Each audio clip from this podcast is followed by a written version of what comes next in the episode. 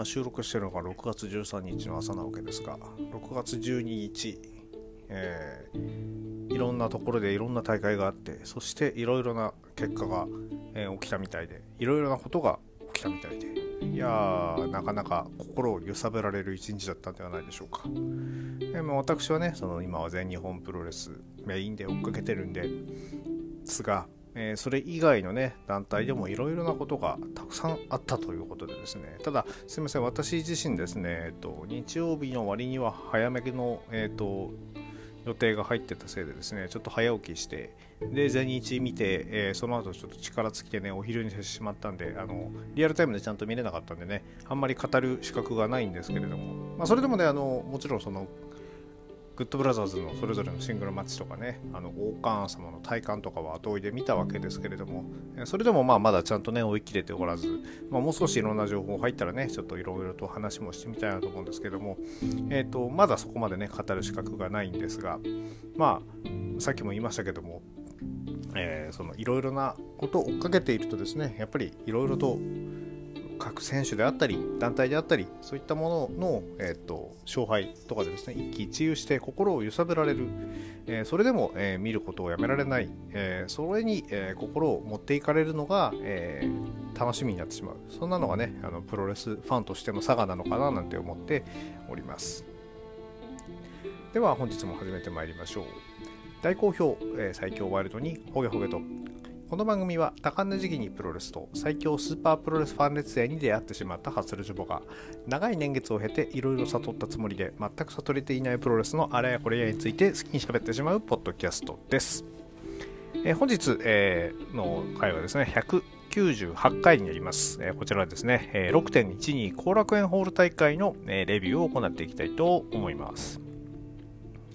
え、まずですね、えー、この日、えー、スペシャル、えー、ゲストとしてですね、えーと、芸人のスギちゃん、えこちらがですね、え登場してネタを披露するということだったんで、えで、えっ、と、ホームページ見ると11時15分からってことだったんで、え全日本プロレス TV つけてね、え待ってたわけですけども、一向に始まる気配がなくてですね、えそんなこうしてるうちにタイムラインではスギちゃんが上がってきたよ、なんていうのも出てて、おいおいと映さねえのかよと、全日本プロレス TV やんねえのかよというところで、え残念ながら、えー、スギちゃん部分はほぼほぼカット。まあ、この後ね、あの、えー、ちらっと、その、最後に、最後の方で表彰のところで出ては来てはくれてたりですね、えーと、いるところあの、感染しているところを抜かれたりはしてたわけですが、まあちょっとね、ほんとそういうとこやぞという気がする一幕ではございました。あげくそのスギちゃん部分丸々カットのために若干あの遅れてこの、え、配信が始まるというですね、うん、どうせだったらそういうの映さない？ねえ、大ゼロの時は映してくれるのにねえ。とか思ったりする次第でございます。まあ、気を取り直して、えー、参りましょう。で、この日はね、あのカーベルプレゼンツ、えー、6人タッグマッチワンデートーナメントというのがですね、えっ、ー、と、前半戦、後半戦問わずですね、えー、とこの日の、えー、試合の大半を占めておりまして、えー、早速こちらの1回戦から始まりました。えー、1回戦は第1試合がですね、えー、佐藤光田村段井上涼 VS、えー、野村拓也、えー、阿部文則、えー、佐藤高えー、康介選手ですね、えー、こちらの、えー、戦いになっております。えー、まず、えー、エボリューションにね、あの急遽助っ人として入った、えー、井上選手ですが、えー、佐藤光選手も田村段選手もですね、えーまあ、井上選手にあの試合権を渡さないということでですね、えーまあ、勝利を、貪欲に勝ちを狙いに行っていたわけで、まあ、これに対してはね、あの解説の和田恭平レフリーもですね、まあいい作戦ですね、と。まあまあ、あの、渡したらダメだからって。まあ実際ね、あの、で、あの、もうポンポンいきますけども、実際あの、井上選手に、えー、試合権渡しちゃった、渡したところでね、あの負けてしまったんでね、えー、私をフェイレフリーの言ってることも確かだったわけですけど、まあそれでもね、まあせっかくなんでね、あの相手に飲むタク選手とかですね、えー、安倍ちゃんがいるわけですから、そこは、あの、がっつり当てさせてあげないよと思ったりした次第です。まあ、あとね、佐藤光選手と、えー、野村拓の絡みはかなりやっぱり良いですね。こうバチバチ蹴る。えー、うん、そういった、えー、お互いの、このね、シングルマッチっていうのも何かしら、まあ、た、どうなんだろう、ハードヒットとかでシングルやったりしてんのかな直、まあ、直接はないのかなまあ、そういったとこでも見てみたい、やっぱり面白い組み合わせだったなと思っております。えー、逆にですね、大日本、えー、アストロノッツ側はですね、佐藤選手を、えーと、温存して、え2回戦に進む形となりました。え第2試合、えここはですね、えーと、謎のマスクマン、えが含まれ、あ、えすみません、えっ、と、第1試合、結果はですね、7分45秒、え逆エビ固めで野村拓也選手が井上亮選手を仕留めております。え第2試合、えー、ここで謎のマスクマンですね、ATM が登場するわけですが、えーと、この試合は、えーと、大森高尾 ATM 新た VS 吉達田尻ブラックメンソーレということになっております。えー、ATM 選手はですね、えーと、金を、えー、札をですね、ばらまきながら、えー、とドルシューター、みたいなやつですね、えー、ばらまきながら、えー、入場。うーん、本物？いやいや、さすがにそんなことないか。まあ、ここまで振り切れば、まあ、あり？うん、ありなのかな。でも、うん、ちょっと受け身下手くそなんで、やっぱなしかな。うんえー、で、まあ、あのー、そういうわけで、あの、相手にね、あの、その ATM がいるということでですね、えー、心配したブラックメンソーレ選手が負けるんじゃないかってちょっと若干心配したわけですが、えー、とここはですね、ブラックメンソーレ選手が、しっかりと、え7分18秒、えシャバイン、こちらでですね、えーと、新田選手にしっかり勝利いたしました。うーん、ちょっとね、新田選手、いいところが見られなかったのが残念かなというところで、まあなんか、そのカーベル、伊藤、カーベルの伊藤社長曰く、えっ、ー、と、新田選手は営業力が非常に強いということだったんですが、まあまあまあ、あの、影響力だけじゃね、試合はできませんので、えー、まあもうちょっと、えー、ね、ベルトも取ったりしている実力者っていう触れ込みではあったんですが、今日はその日の変、その辺の片鱗は全然見ることはできなかったんで、まあまあもう少し、えー、頑張って、もし全員仕上がるんであれば、えっ、と、これからも、えっ、と、頑張ってほしいなと思います。えー、そして、えっ、と、あ、えっ、とですね、えー、で、続きます。続いての第3試合が、えー、芦野翔太郎、本田隆起、立花聖吾 VS、えー、第1試合で、えー、試合を行いました野村拓也、阿部文成、佐藤康介ということでですね、1試合しか、えー、空いてなくて、えー、結構大変だなと思いました。それも10分とかですからね。で、えっ、ー、と、本田えー、選手、立花選手だけでなくてですね、えー、この日は、えー、足の選手もついにサングラスをかけて入ってきてですね、えー、チームサングラス、えー、はぐれレッスルワン軍からチームサングラスということになったのかなと思います。えー、芦野選手とね、あの本田選手はあの今年のね、一連の構想が一体何だったのかと思うぐらいですね、えー、連携が、えー、良いところを見せてくれてまして、えー、またさらにですね、えー、立花選手もかなり生き生きしていたのが、これが良かったですね。えー、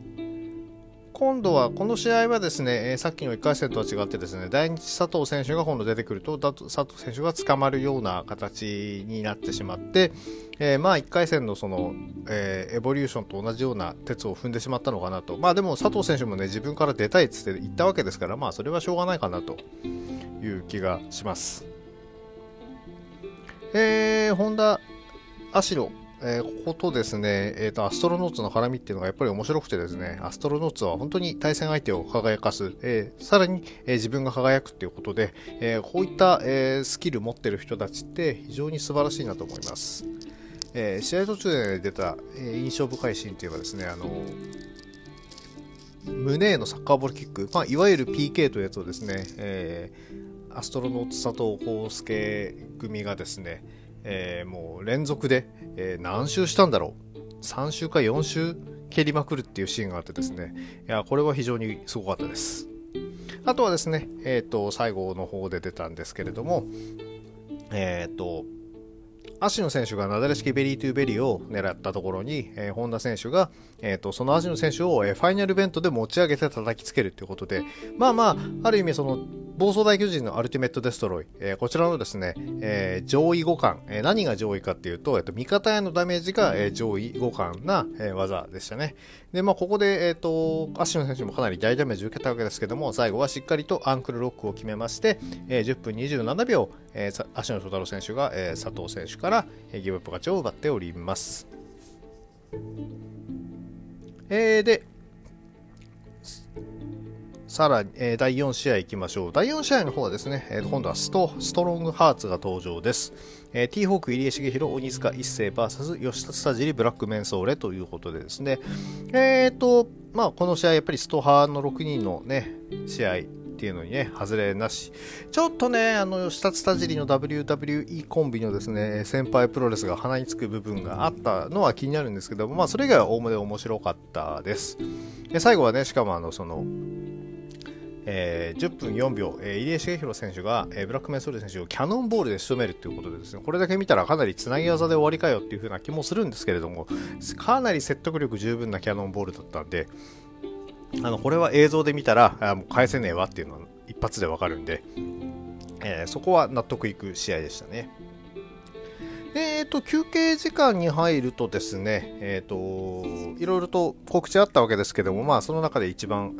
良かったお知らせというのがですね、えー、塚本選手がですね、えー、ついに復帰するということでですね、えー、これで若手、えーと、2人体制に戻るのかな、また。えー、ただ、井上選手デビューした時には塚本選手すでに怪我でね、欠場してたんで、じゃあこの6ヶ月間、えー、戦ってた、えー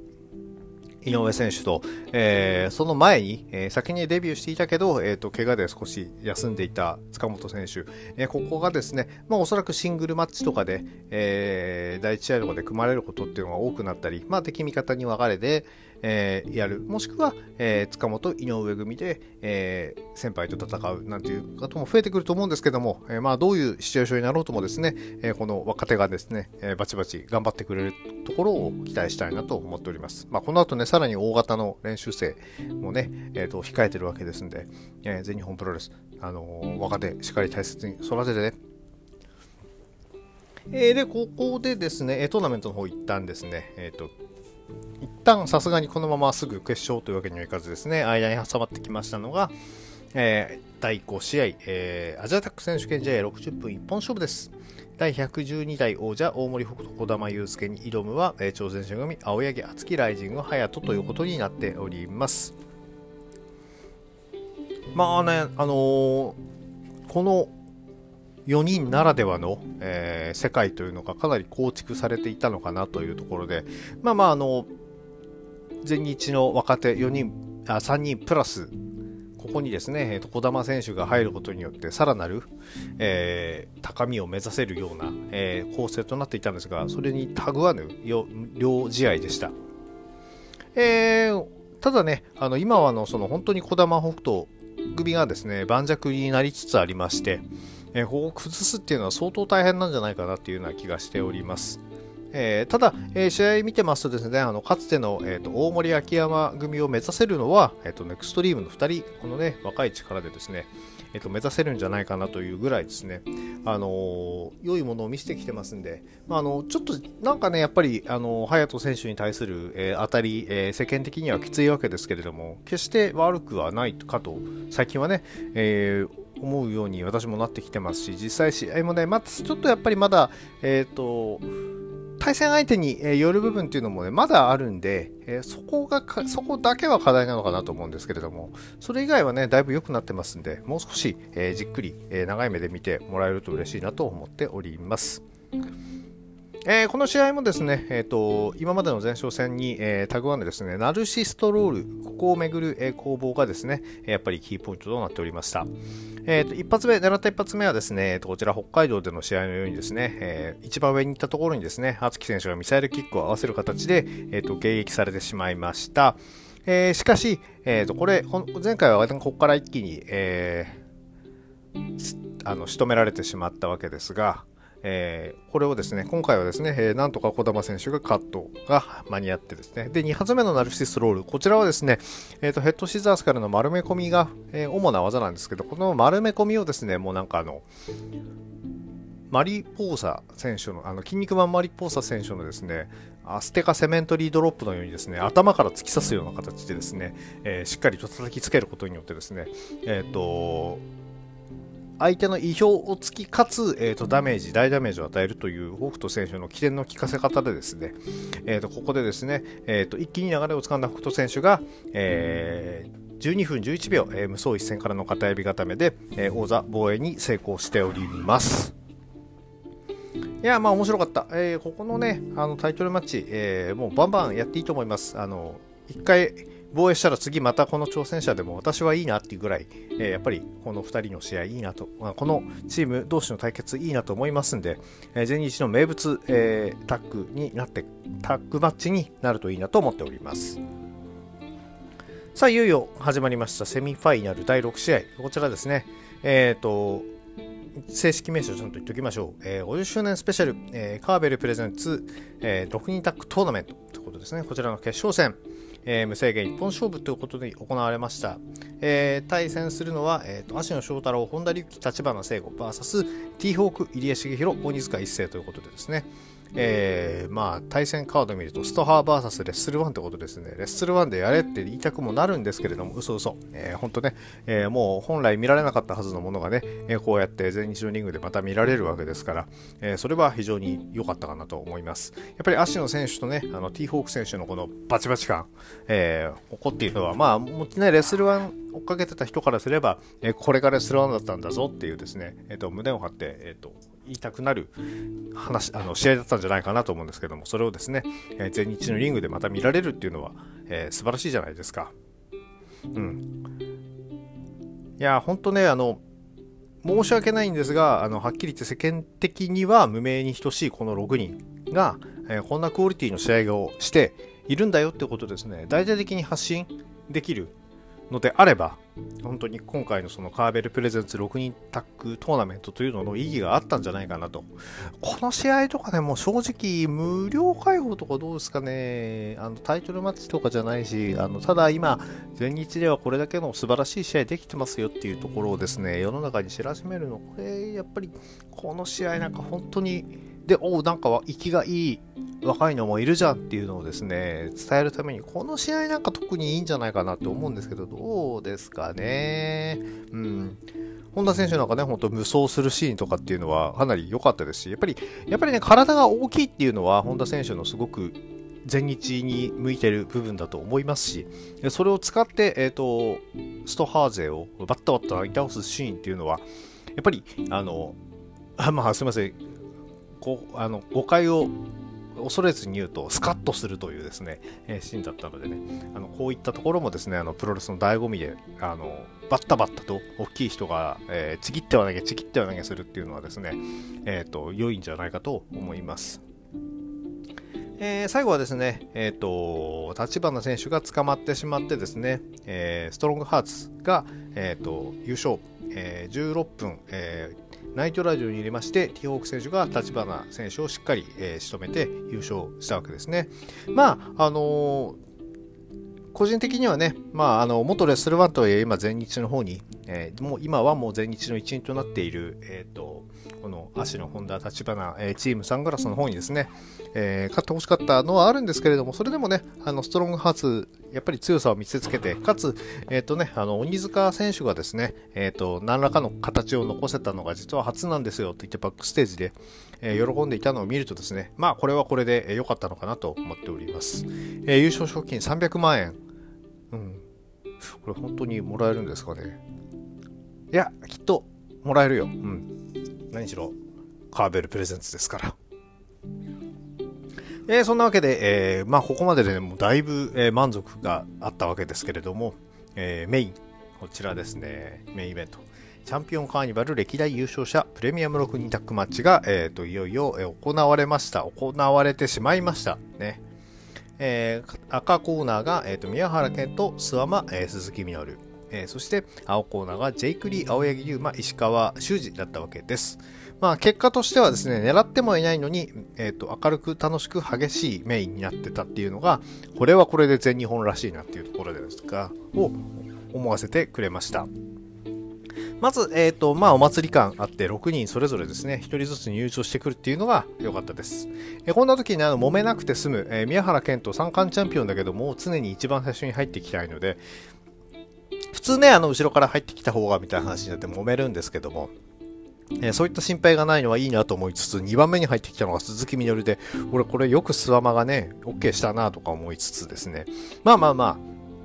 スワマもね、あの、DDS じゃない曲で入場ってことで、それに関してはね、ちょっとうちの次男が怒ってましたね。えー、あの、あの曲すごいなんか好きだったみたいで、すごい残念がってました。一方のですね、えっと、青コーナーの入場順は、えっと、石川修司、そしてジェイクリー、青柳優馬ということで、えー、なんとこの、えー、6人の中で最後に入場が青柳優馬ということでですね、えー、全日本プロレスが青柳優馬にかける期待というのがですね、えー、汲み取れるのかなと思いました。えー、この試合見どころは、えー、やっぱり初対決というところにはどうしても注目がいくわけで、えー、石川選手と鈴木みのるの、え選手のですね、えっ、と、向かい合い、こちらはあの、だいぶワクワクさせてもらいましたね。えみのる選手の鋭いエルボー、えこちらに対してですね、えほとんど動じない石川選手、大巨人、こちらめちゃくちゃかっこよかったです。で、まあ、この日はね、あの、もしかしたら、その、スワマ公平になってですね、あの、まあ、なんとか収めてくるのかなと思いきや、やっぱり赤スワマだったんでね、えー、結構、もう、どっか、あの、もうやりたい放題だったのかなと、椅子持ってきたりとかですね、えー、してましたんでね、あの、そういう意味では、まあまあ、で、あまあ、よく考えるとですね、まあ、仲間割れがね、あの、前提にあったら、あの、赤の方が都合が良かったんだろうなと思いつつ、それでもね、あのー、そういう仲間割れの波乱を、えーと、含んでたことによってですね、あの同じコーナーにいたスワマとミノル、えー、ミノルと、えー、ミノルとケントはまああれか、まあもともと仲悪いし、スワマとケントももともと仲悪いのか、えー、それを考えるとですね、スワマとミノルのですね、えーと、絡みが見られたのはちょっとお得だったのかもしれないですね。えー、まあまあ、そういう意味では、その、そこと組まされた、えー、宮原健人が、ちょっとかわいそうだったわけですけれどもね、あのやっぱり最後はですね、あのもうどっかんどっかんに誤爆、えー、ミノル選手のね、えー、キックかな？が相馬選手に誤爆して、えー、同士打ちが始まって、えー、宮原選手をそっちのけで2人ともいなくなっちゃう、えー、そうするとリング上には3対1で、えー、宮原選手が残されて、えー、フルコース食らって D4C でとど、め。いやーちょっとねあのかわいそうだったわけですけれども、まあ、これはこれであの大田区大会にジェイク・リー選手がその弾みをつけたということで、えーと、良かったのかなと思います。まあ、ただね、これ大人的にはね、こんな風にあの、ぐっちゃんぐっちゃんしてワクワクだったので、あの、面白かったわけですけれどもね、ちょっとあの、一緒にこの日はね、あの、次男と一緒に見てたんですけれども、ちょっとね、あの、ちぐはぐっぷり、分裂っぷりにですね、ちょっと呆れ気味だったのでね、あの確かに、あの、初めて見た人とか、あんまり見てない人からするとね、どうなってんのっていうふうに思っちゃうとこもあるんで、その辺のさじ加減ってやっぱり本当に難しいんだなっていうのはちょっと思いました。一人で楽しむ分にはめちゃくちゃ楽しかったです、でも。えー、で、えー、さて、1週間後にいよいよですね、えー、大田区体体館体育館大会が控えております。ねえ、さあ、どうなるかと思いつつね、パッてね、じゃあどうしようかな、次のプレビューの準備もしなきゃなと思ってみたらですね、まだカード全部出揃ってないっていうですね、これちょっと大丈夫なのかって、そこ心配なのと、まあ、あとはね、その、カードが少し変更がありそうだっていうところもあってですね、まあ、出揃った頃にはちゃんとプレビュー取りたいなと思うので、えっ、ー、と、早めにですね、出揃ってくれるといいなと思っております。えー、そんなわけで、まあ、えー、後楽園ホール大会ということで、えー、しかも、えシングルマッチが一つもない大会ではあったわけですけれども、おおむね満足できる、えー、興行だったわけで、あの、